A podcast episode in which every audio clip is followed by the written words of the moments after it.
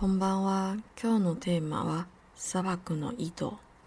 砂漠が綺麗なのはどこかに井戸を一つ隠しているからだよ。晚安，今天的 tema 是沙漠的一口井。沙漠的美丽是因为在某处藏着一口井。这是圣修伯里的小王子里面讲的一句话。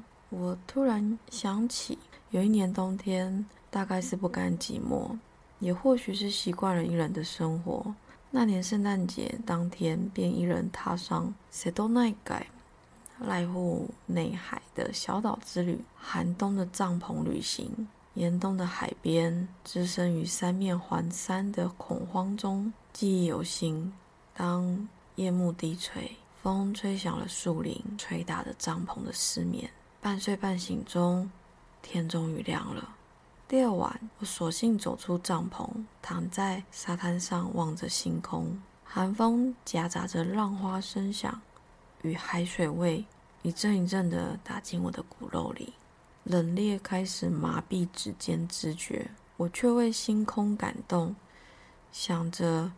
不知星空的另一面会藏着什么。尽管学过再多知识，尽管科学如何发达，我却还是忍不住想象起沙漠的美丽，是因为在某处藏着一口井。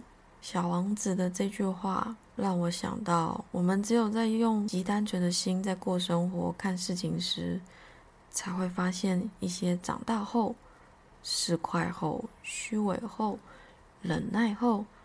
伤心后、开心后的真实，呃，这件事情我可能没有讲过吧，我应该没有提过。这是有一年，我自己一个人在冬天，突然到了濑户内海的一个小岛。我在那个岛上住了好几个晚上。我在那个岛上呢，大概住了三个晚上，就像刚刚描述的一样。其实，因为没有人，冬天没有人要住帐篷。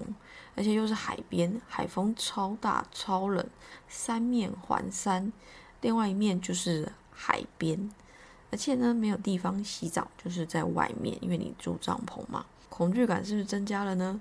是因为只有你一个人，对，因为只有我一个人哦，大冬天又大半夜的，又冷又湿又没有人，其实蛮恐惧的，而且。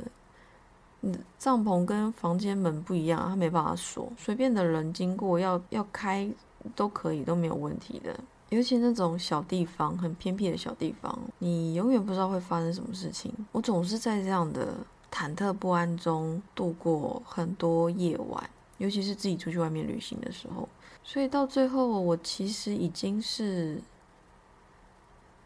蛮珍惜，比方说我们有房子，我们有可以锁门这件事情，我的我的我的底线降得非常非常低，有锁门就觉得哇好安心哦，这样，对啊，人是这样嘛，一旦你真的去经历了一些你不想去做，或者是你从来都没有去试过的事情，你才会发现我们日常所拥有或是所习以为常的这些生活这些事情。是有多令人觉得重要，甚至感恩。所以我后来就是养成一个习惯，就是不要睡帐篷。如果在外面没地方睡，就是不要睡帐篷，就是睡草丛就好了。对，那会想到这个旅这次的这个旅行呢，是因为我上礼拜没有更新嘛，我很抱歉。那是因为我在开始计划下一个旅程了，我终于要出去旅行了。我下一个要去沙漠。从两年前，我从德国回来，然后在科隆大教堂的听到，也不算听到，在科隆大教堂礼拜的时候，就觉得我要去耶路撒冷。我不知道为什么，就觉得我要去，然后我就觉得我要去沙漠一趟。我就想起了这件事情，就是那时候。一个人躺在沙滩上面，吹着寒冬的冷风。我觉得好像其实人可以很单纯，可以很简单，不是因为环境让我们变得复杂，是因为我们选择要复杂。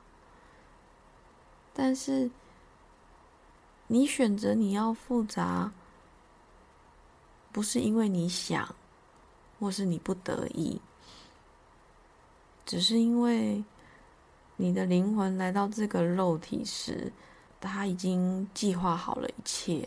他觉得可能要透过这样子，你的灵魂才会真的学到你这一生该学的事情。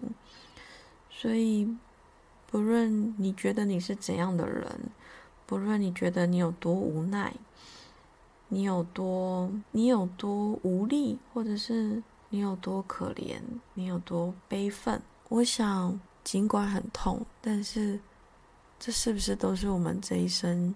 要经历的呢？透过经历这些事情，我们才真正的完成了自己的人生。